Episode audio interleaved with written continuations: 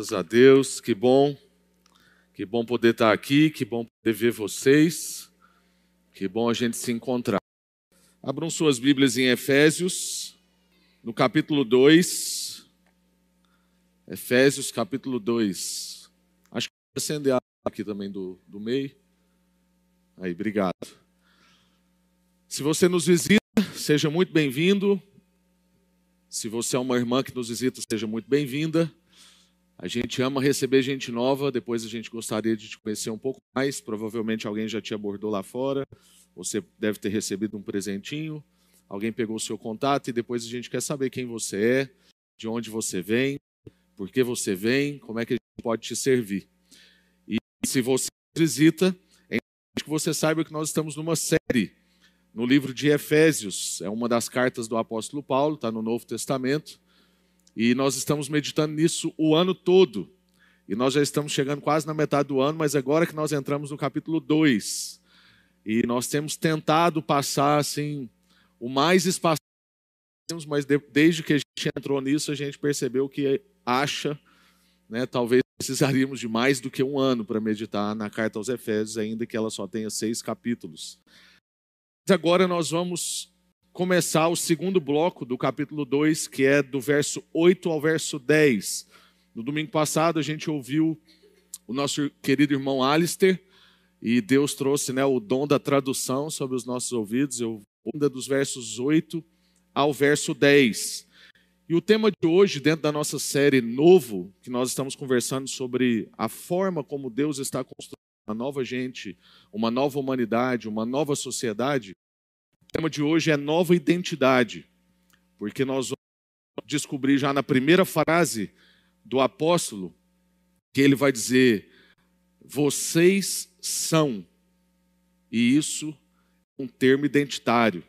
Nós somos, nós cremos e nós fazemos. Isso é inclusive um mote da nossa igreja, do nosso ministério. E nós vamos descobrir então que essa nova identidade só é possível pela graça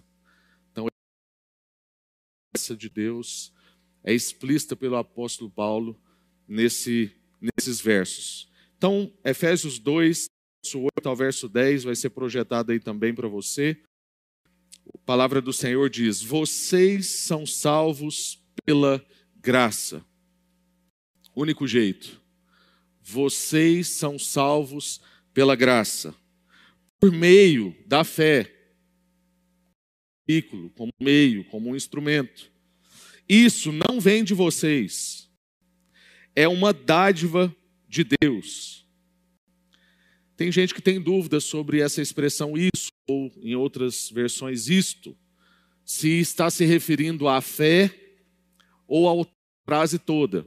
Existe uma, antes da gente continuar a leitura, fazer esse parênteses, existe uma divisão entre os principais comentaristas, estudiosos, e não se chegar a um consenso. Mas o consenso que se chega, se essa expressão refere somente à fé ou à frase anterior toda, é que não importa muito.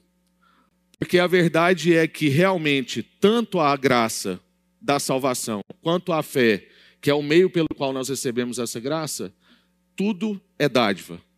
E nós vamos ver uma imagem daqui a pouco que vai ajudar a gente a entender isso, que na verdade tudo é graça. Continuando. Não é uma recompensa é fazer de uma forma afirmativa, forma negativa. Então, ele diz que nós somos salvos pela graça. Não vem de nós. É um dom de Deus. Uma dádiva. Aí agora ele vai fazer a parte negativa. Não é uma recompensa por práticas de boas obras, para que ninguém venha se orgulhar.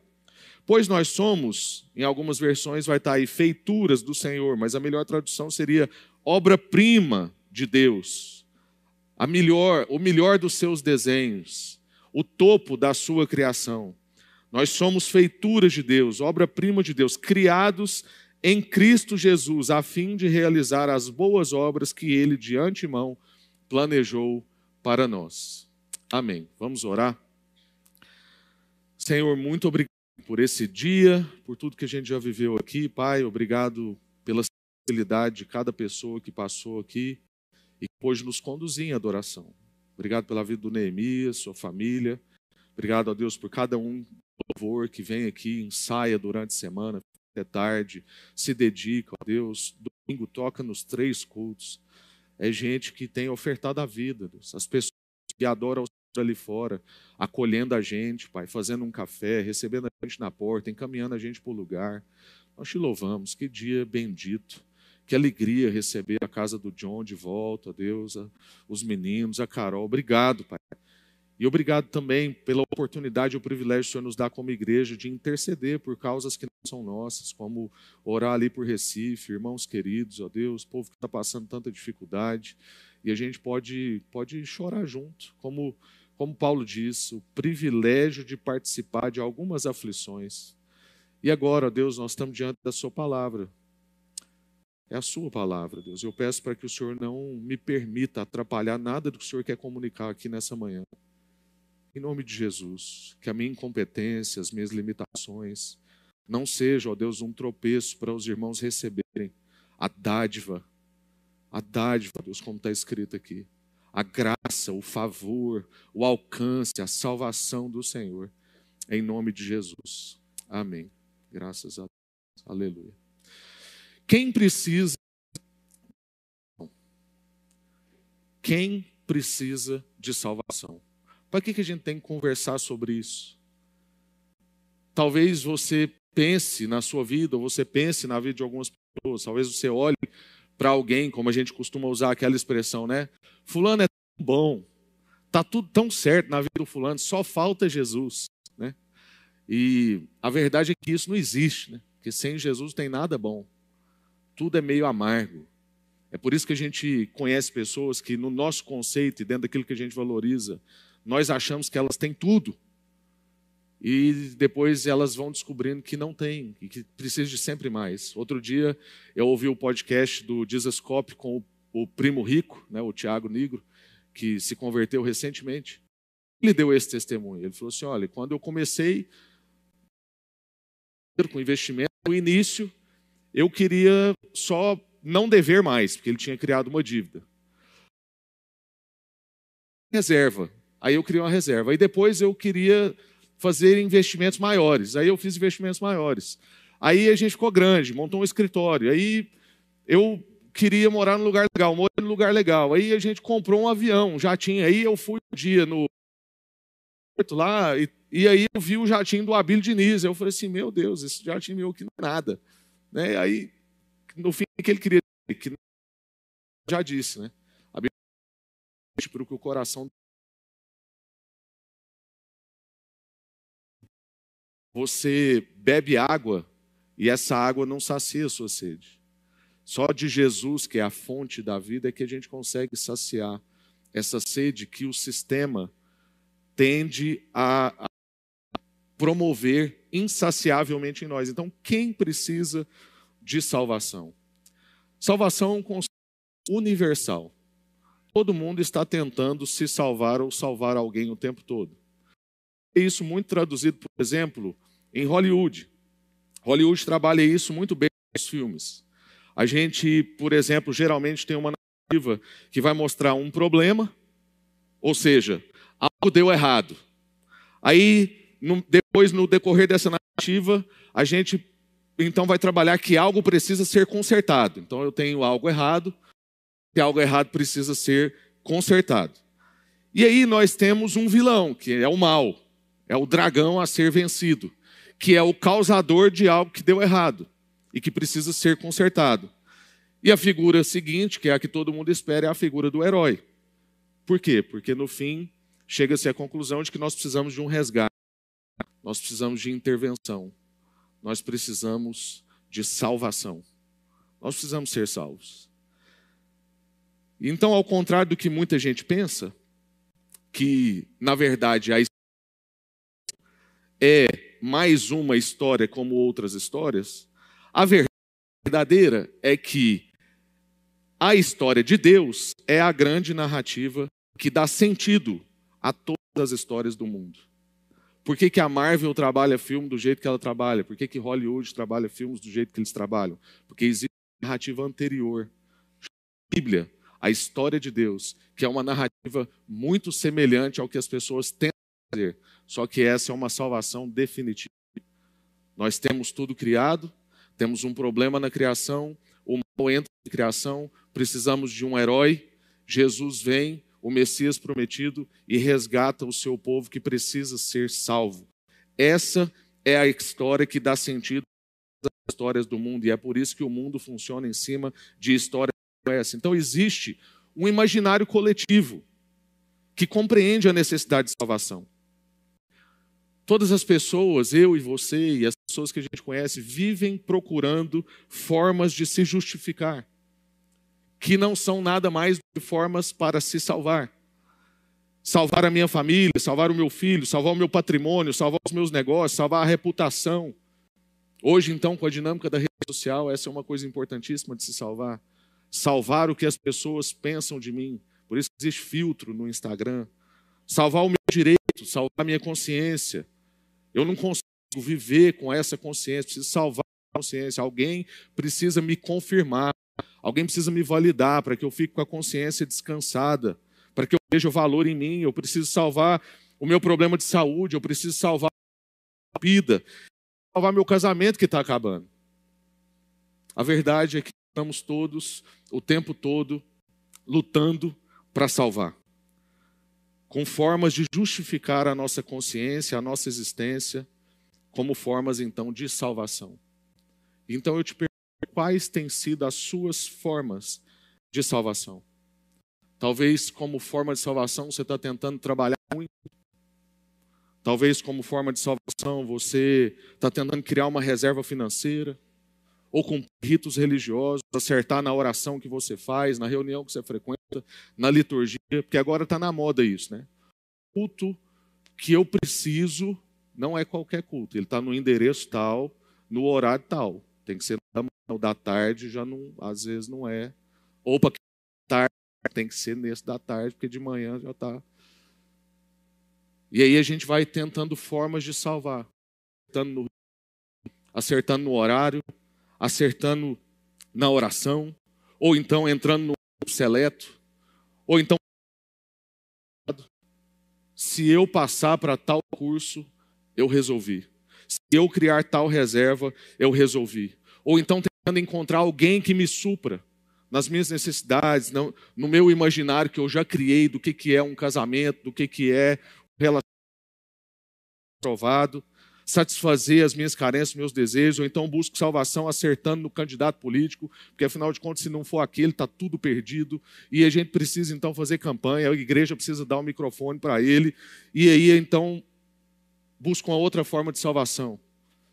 Esperar a economia melhorar. Se a economia melhorar, tudo vai melhorar, e aí eu vou conseguir ascensão social, porque ascensão social é uma forma também de eu me salvar. Quais têm sido as suas formas de busca de salvação? O que esse texto que nós lemos está dizendo é que nós não nos salvamos.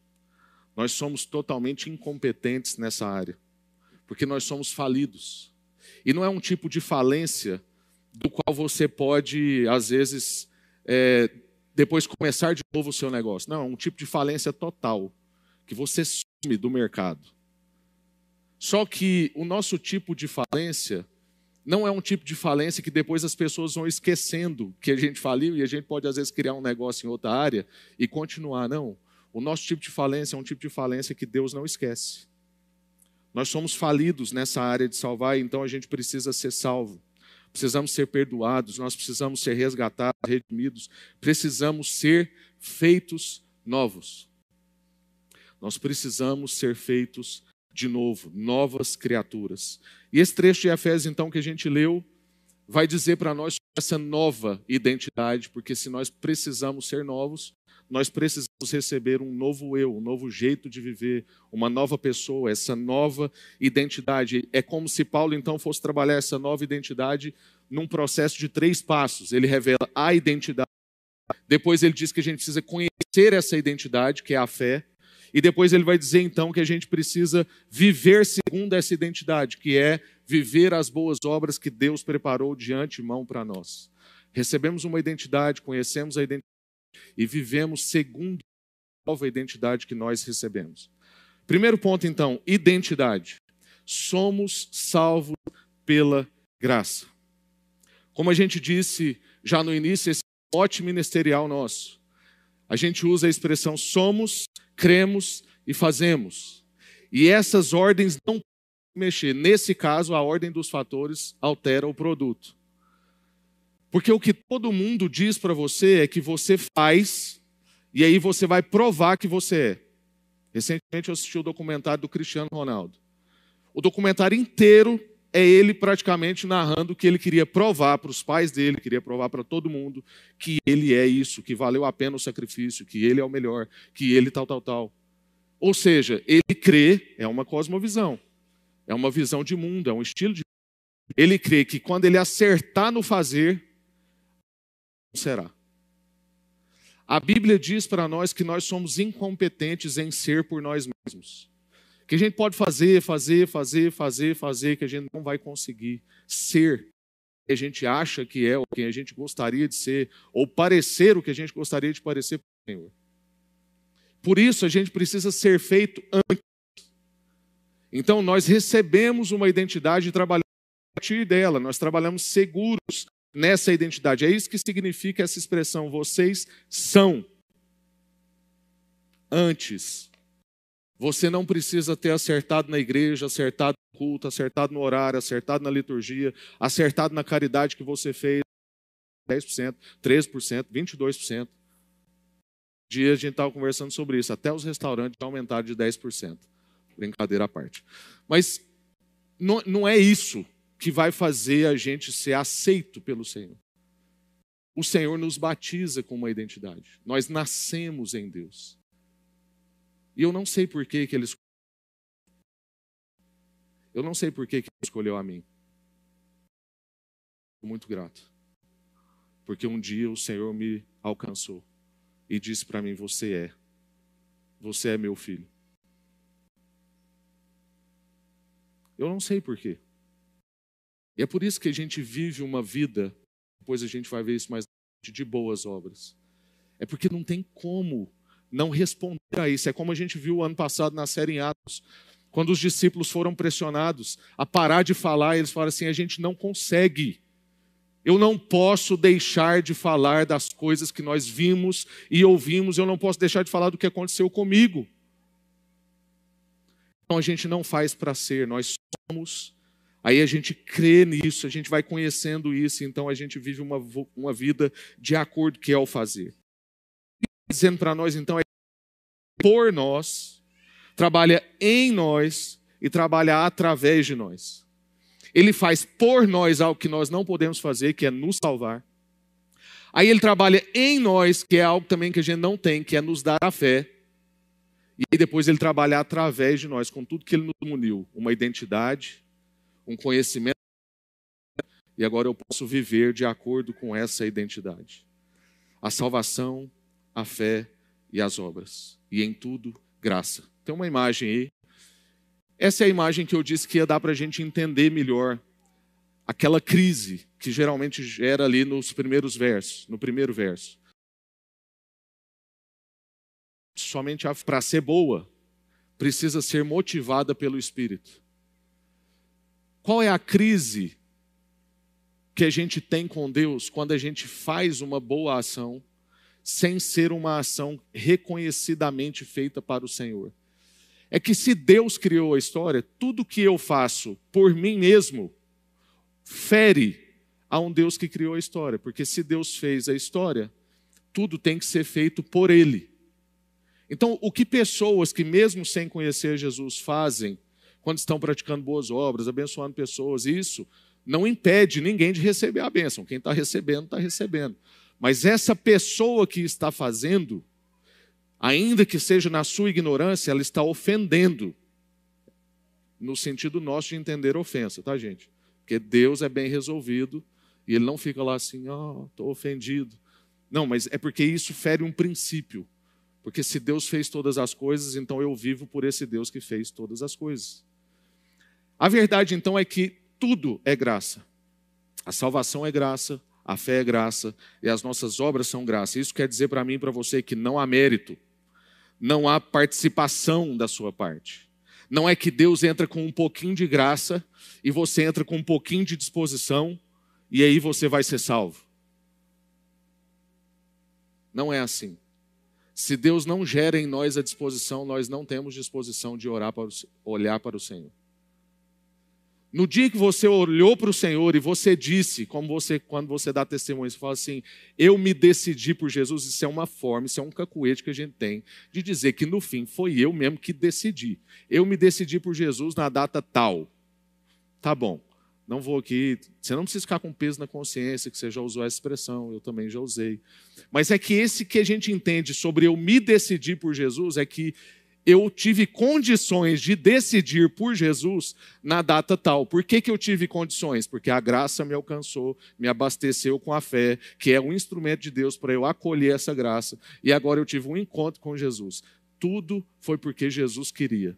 Não tem mérito seu, não tem mérito meu, não tem participação nossa, não é recompensa por acertos ou por obrigações. Qualquer relação que nós tenhamos com o Senhor, com base nos nossos acertos ou nas nossas obrigações, não é a relação que para nós. Porque Deus nos chamou de filhos.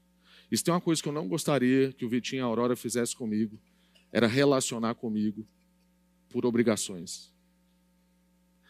Era trabalhar a relação comigo com base em créditos e débitos. Portanto, em nome de Jesus, seja liberto dessa coisa do seu dia, que às vezes você tropeçou no início do dia e você fala assim: agora já era sair de casa sem orar, e agora tudo vai dar errado, Deus não está comigo.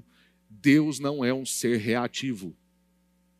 É você quem perde quando você sai de casa sem orar, sem ter um tempo com o Senhor, porque você perdeu a capacidade de enfrentar o seu dia de uma forma diferente. Mas a disposição do Senhor com a gente não muda. Tinha sido fulminado.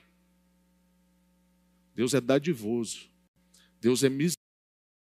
A Bíblia diz, Deus é amor. Quer dizer que se você der um se fosse possível, você dar um susto em Deus, uh, a reação dele é misericórdia, entendeu?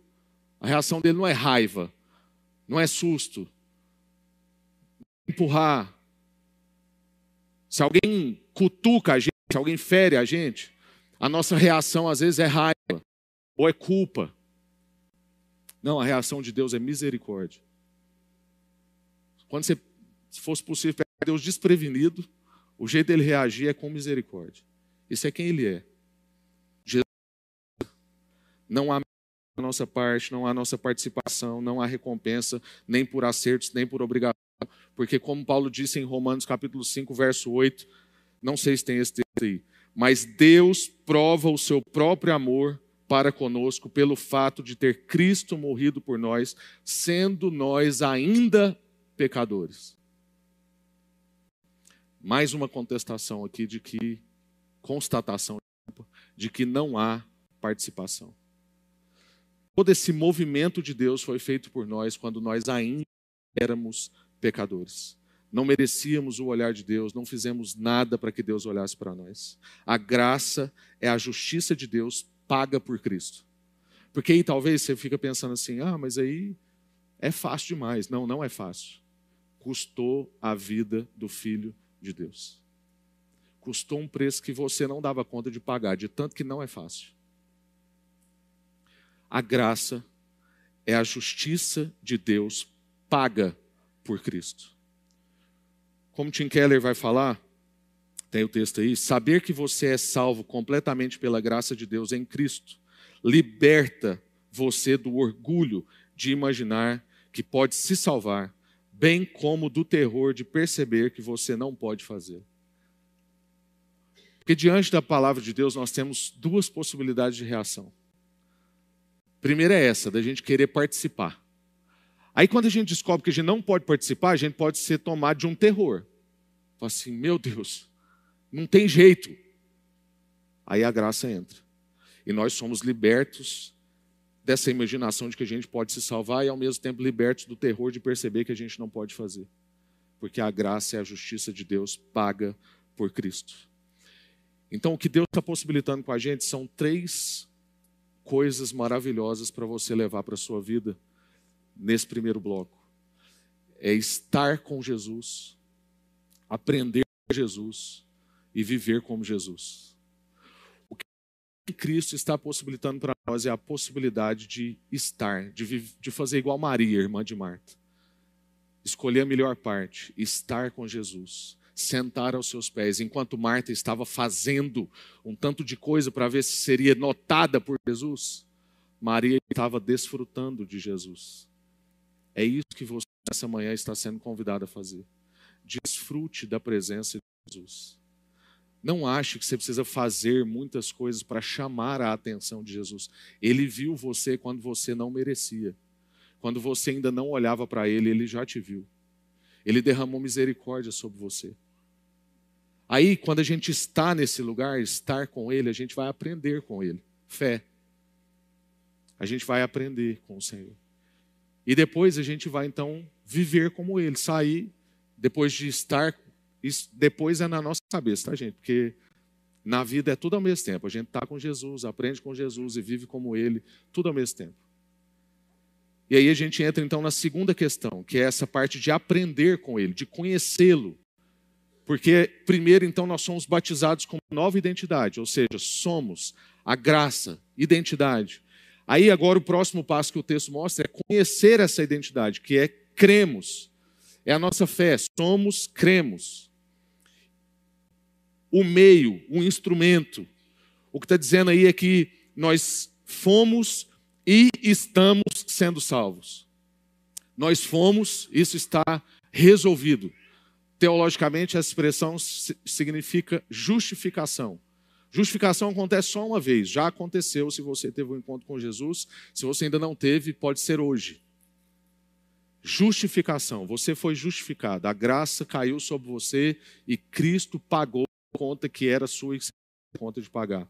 Aí agora nós estamos, em outro sentido, sendo salvos, porque a salvação do Senhor para nós não é um, um escapismo, não é só sobreviver em outra realidade, não é só sair daqui, viver no céu, como a gente diz.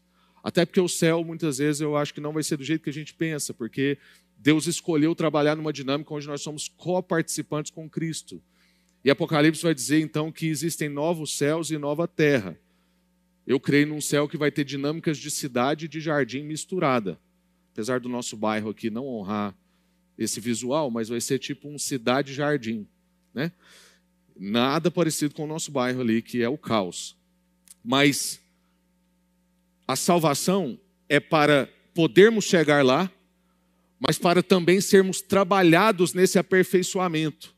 Acho que mais ou menos para a gente não sentir um choque de realidade tão profundo, a gente já vai sendo trabalhado pelo Espírito Santo de como que é essa vida, que chama-se justificação. Então, por que, que a gente precisa desse meio, desse instrumento? Porque isso vai acompanhar a nossa jornada. Então eu tenho salvação, mas eu tenho também vida cristã. Para isso eu preciso de fé. Para eu ser, então, movido para boas obras. E no ambiente da fé é onde eu conheço essa identidade. A fé é um presente, é uma semente que nós vamos desenvolvendo, nós vamos cultivando. A salvação que já vem junto, entendeu? É, é o aplicativo já com a sua primeira. Aí depois você vai passando de fase mas a salvação já vem ganha, entendeu? Já, já começa o joguinho com as vidas preenchidas. Aí agora a gente vai desenvolver isso. Ela continua sendo um instrumento pelo qual a graça passa. E a graça, como diz em Tito capítulo 2, nos educa a viver. É isso que a fé faz como instrumento. Ela pega a graça que nos educa a viver e coloca essa graça em ação. Isso é uma coisa mais particular, mas existe base né? mas produzir fé como conhecimento de Deus. Tipo assim, como que a gente pode ter mais fé? Ué, quanto mais eu conheço a Deus, mais fé eu tenho. Por quê? Porque fé não é segurança, não é certeza que eu não vejo. Então, por exemplo, uma vez eu estava com um amigo que até fui padrinho de casamento dele, a gente trabalhava junto, é, e na época, isso deve fazer acho que 10 anos, é, o i30 da Hyundai tinha sido lançado recentemente, na época. E aí ele comprou, era um carrão, tinha freio ABS nas quatro rodas, automático e tal. E aí a gente foi fazer umas visitas juntos, né? E ele falando. E um, num determinado assunto lá, a gente entrou no assunto sobre a, a, nossa fé. Ele não é, ele não era cristão. E falou comigo assim, Rafa, como é que você entende a fé? Eu falei assim, ó, mais ou menos entende seu carro.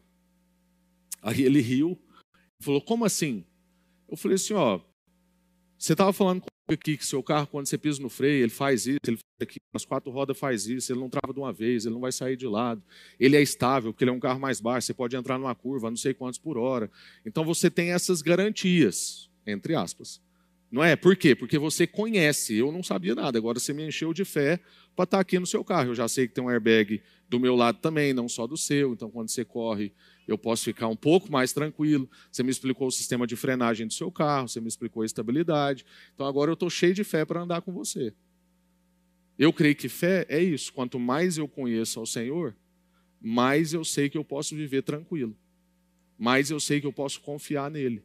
Porque eu conhecendo o caráter dele, eu conhecendo a história que ele está contando, eu vou estudando o que, que ele já fez na história, o relacionamento das pessoas que tiveram com ele, e eu vou sendo enchido de convicção. Isso para mim é fé. Porque a verdade, eu falei com ele, é que ninguém garante que alguém entrou embaixo do seu carro e cortou sua mangueira de óleo de freio na hora que você estava num cliente. E mesmo assim você continua andando a 160 por hora. Por quê? Porque você conhece seu carro e você crê piamente que a hora que dá o no freio, ele vai parar.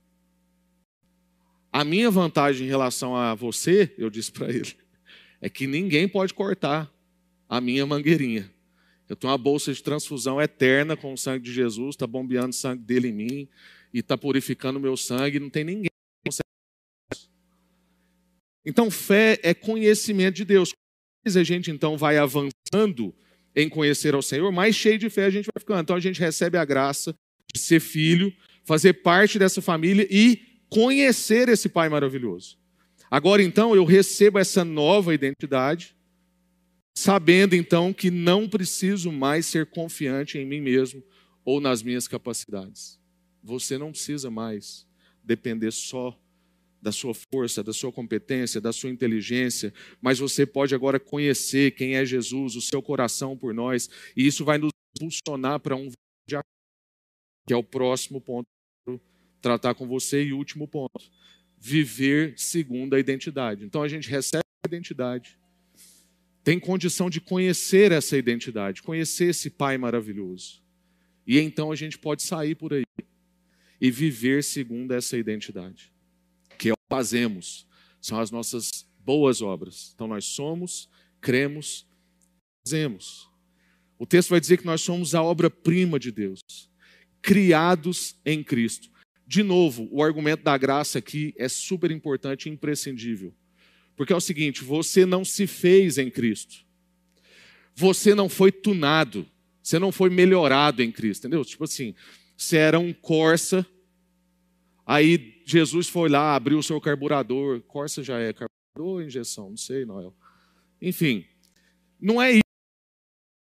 Ampliou o de ar, abriu o carburador, entendeu? Botou um turbo em você. Não. Você ser feito de novo. Acabou.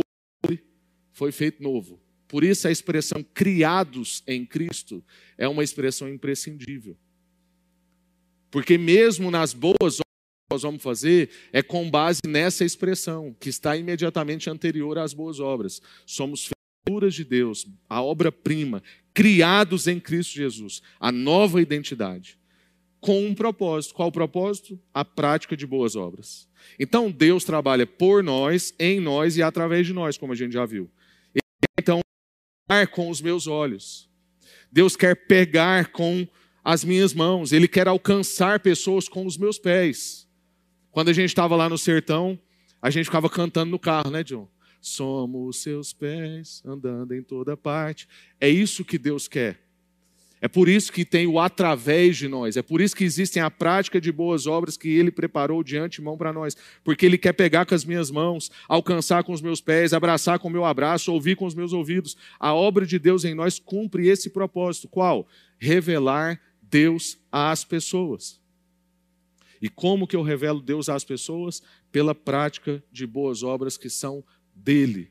Então nem as boas obras que a gente faz são nossas. É humilhante, irmãos. O evangelho é maravilhoso, mas é humilhante. São obras que ele preparou, são obras que são dele. Nós precisamos então fazer uma diferenciação aqui entre mérito e boas obras. Porque eu tenho visto muitos irmãos que têm vivido uma vida cristã fria, uma vida cristã que não avança, uma vida cristã que ele entende assim: eu fui batizado quando criança, ou então eu já tenho 30 anos de convertido, eu já fiz muita coisa, não preciso fazer mais, achando que isso é vida cristã. E ainda desculpa isso no mérito. Fala assim: não, eu sou salvo pela graça, eu não preciso de méritos, eu não preciso fazer nada. Olha, Mérito é diferente de boas obras. Mérito é fazer para. Fazer para. Mérito e boas obras não são a mesma coisa. Porque mérito é fazer algo para, para ser aceito, para ser alcançado, para ser reconhecido, para merecer, para me justificar. Mas boas obras são o que eu faço resposta. Em resposta do que eu recebi. Em resposta de quem eu fui feito. Em resposta do que foi feito por. Então nós somos convidados à prática de boas obras. Lembra lá daquela linha do tempo que eu mostrei para vocês. Existe a salvação, a fé e a tudo. E as boas obras também são graça. As obras que Deus preparou para nós são obras espirituais. É por isso que alguém sem Jesus não consegue fazer prática de do jeito que a Bíblia chama boas obras de boa. Porque boas obras são obras espirituais, e alguém que não nasceu de novo espiritualmente não consegue praticar obras espirituais. E aí surge então uma pergunta para nós: quem foi a pessoa espiritual que viveu entre nós? Qual foi essa pessoa que andou de maneira espiritual, uma pessoa que já era essa nova humanidade, que começou essa nova sociedade, na verdade é aquele que foi o primeiro a ser um novo povo, essa nova humanidade, é o nosso Senhor. Então você quer saber uma forma irrefutável, inerrante, de poder fazer a prática de boas obras? Jesus. Olha, a gente também conversou sobre isso um dia lá no carro. As nossas conversas foram super produtivas entre um, um salto e outro num buraco e tal. E a gente falou, vai esquecendo que os evangelhos é um relato biográfico de Jesus. Os passos.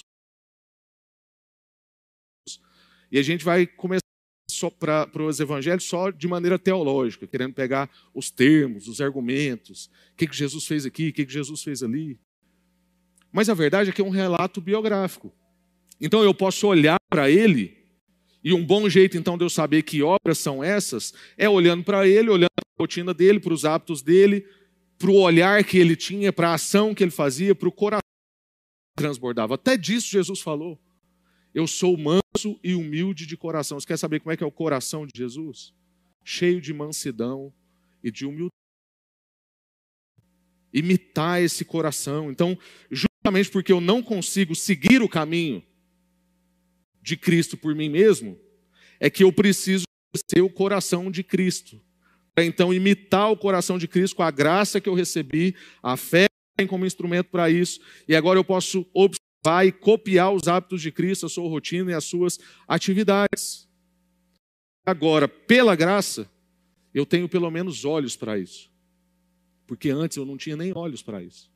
Então não estou falando aqui que fazer atividades vai te justificar. Não estou dizendo aqui que imitar a rotina de Jesus vai te justificar. Mas uma vez sendo justificado para ser uma pessoa como Jesus, que foi o primeiro novo humano, do jeito que Jesus está fazendo uma nova humanidade, uma nova sociedade, agora, pela graça, você tem olhos para entender valor, para perceber valor no jeito que Jesus vivia. Era isso que Paulo quis dizer quando ele disse: Sejam meus imitadores, como eu sou de Cristo façam um processo de imitação com o nosso Senhor. Paulo, então, era uma pessoa que antes se baseava no seu histórico, na sua religião e na sua moralidade, mas que agora ele se baseia na vida de Cristo. Isso quer dizer que Paulo, com todos os seus títulos, as suas capacidades, as suas forças, escolheu ser como um carpinteiro, ao invés de ser como mestre da lei. Isso é um choque, irmãos. E essa foi uma das formas que o nosso Deus encontrou de ajudar eu e você a entender que a vida cristã é para todos. Porque eu sei que quando a gente está aí, eu também sento aí para ser ministrado por outros irmãos pastores, a gente fica assim: isso é para ele. Isso é para quem é remunerado da igreja. Isso é para um oficial da fé. Esse estilo de vida, imitar Jesus e viver essa vida que eles pregam, isso é para tem que acordar segunda cedo, tem que trabalhar, porque afinal de contas, esse é o imaginário social das pessoas. E a gente tem que ralar. E eles têm lá tempo para buscar essa vida espiritual.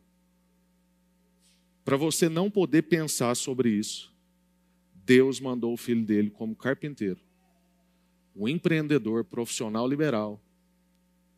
Jesus não nasceu numa casa de mestres, Jesus não nasceu numa casa de sacerdotes, Jesus não foi um sacerdote da igreja remunerado pela igreja e nenhum problema né, em ser remunerado pela igreja. Jesus não foi para que eu e você nunca pudéssemos ter essa desculpa de que para viver uma vida espiritual eu preciso então viver como o povo dos mosteiros.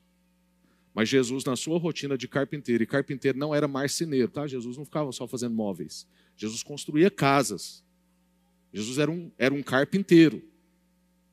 E entre uma coisa e outra, Jesus tinha que sair mais cedo para orar, dormir mais tarde para orar, tinha tempo para meditar nas Escrituras, não perdia um encontro comunitário na casa do Senhor. Jesus tinha uma agenda. Então você quer fazer a prática de boas obras? Entra na agenda de Jesus. Quais eram os atos? Jesus tinha prática de silêncio, Jesus tinha prática de solitude, Jesus tinha prática de oração, Jesus tinha prática de meditação, Jesus fazia caridade. Jesus tinha olhar para as pessoas. Fica comigo, gente. Para quem não tem filho é difícil, né? Para mim tem som branco. Para quem tem mais de três, então, aí que não escuta nada mesmo. Imita Jesus. Isso inclui seus hábitos, sua rotina, suas atividades. Se nem Jesus conseguia viver sem ter um tempo de meditação, um tempo de oração, um tempo de solitude, um tempo de silêncio. Acordar mais cedo que os outros para orar. Por que, que você acha que você vai dar conta de lutar essa guerra espiritual sem essas práticas? Se Jesus não se aventurou, Jesus começa o ministério dele com prática de jejum, solitude e silêncio. Ele vai para o deserto. E por que, que você está achando que você vai viver sem essas boas obras? Porque boas obras não são só ações que eu imagino como. Boas obras é viver uma vida de acordo com a vontade de Deus. Então, vida de oração é boas obras, meditação é boas obras, silêncio é boas obras. Diminuir os ruídos da sua vida. Para que você faça então tudo motivado pelo Senhor. Eu vou concluir, já delongamos um tanto. Tem uma frase do Jerry Bridges que eu quero concluir, né, caminhar para a conclusão com ela. E a frase dele diz, está aí na, no texto, obrigado. Somos levados pela graça ao reino de Deus. Somos santificados pela graça. Então, se você estava com dúvida se a santificação é um processo que é você que faz, nós temos, mas ela só existe porque a graça nos alcançou. Somos pela graça ao reino, Somos santificados também pela graça. Recebemos bênçãos temporais e espirituais pela graça. Somos motivados à obediência pela graça. Recebemos força para suportar as tribulações pela graça.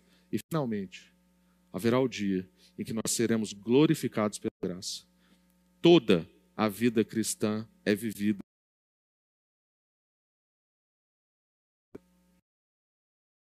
Meu irmão, as suas formas de salvação. Deus é a fonte da fé salvadora. Tudo é dádiva, a graça, a fé, as obras. Tudo é dádiva o que, o meio de acesso do que e o para quê. Tudo é dádiva. O Senhor está provendo sobre a sua vida. O Senhor é provedor, criador e Ele é o executor da nossa nova identidade. Ele é o provedor, o criador e o executor da sua e da minha nova identidade. Quero te convidar a orar. Curva sua cabeça. E antes da gente orar, eu só quero fazer um apelo para algumas pessoas que às vezes não entendia ainda a sua salvação em Cristo Jesus. Não entendia essa graça salvadora. Não tinha recebido ainda desse favor de Deus. Não tinha assumido pela fé que Cristo é o seu Salvador.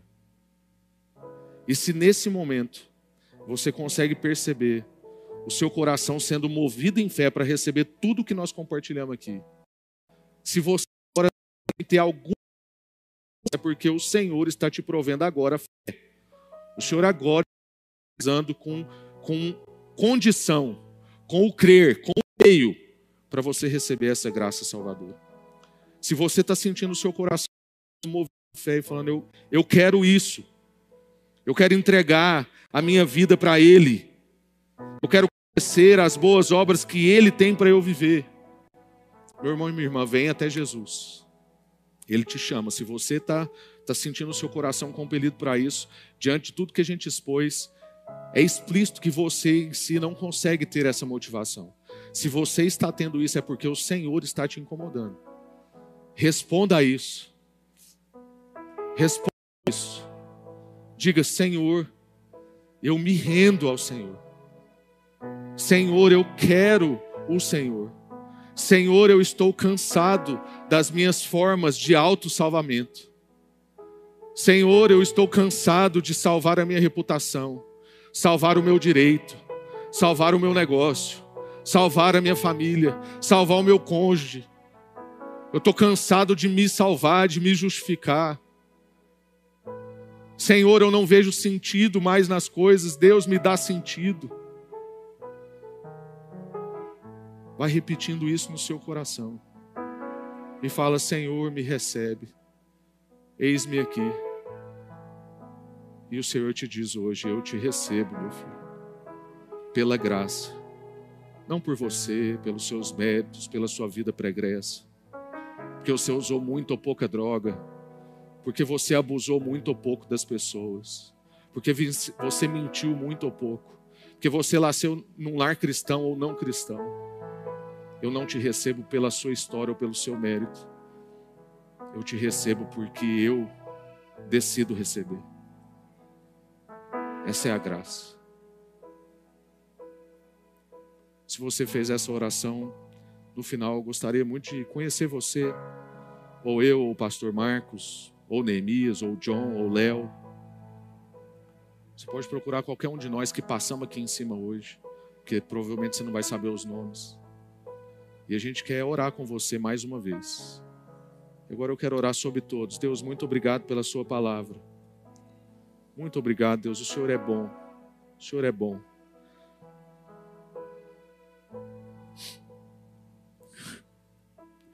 Como a gente disse, a gente não sabe porquê, Deus.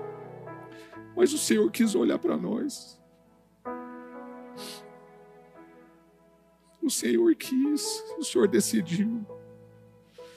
O Senhor resolveu amar o mundo de uma maneira tal que enviou o seu filho para que todo aquele que nele crê não fique perdido, mas tenha vida.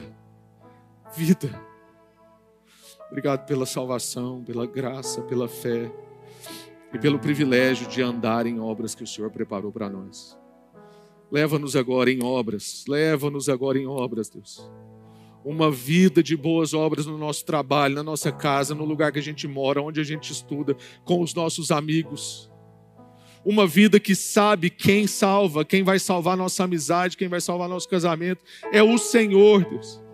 Leva-nos numa vida de fé, de conhecer o Senhor cada vez mais, conhecer essa identidade, ó Deus, e leva-nos leva numa vida de boas obras de viver a partir dessa identidade, num mundo com tanta crise de identidade. Leva-nos em paz em nome de Jesus. Amém. Graças a Deus.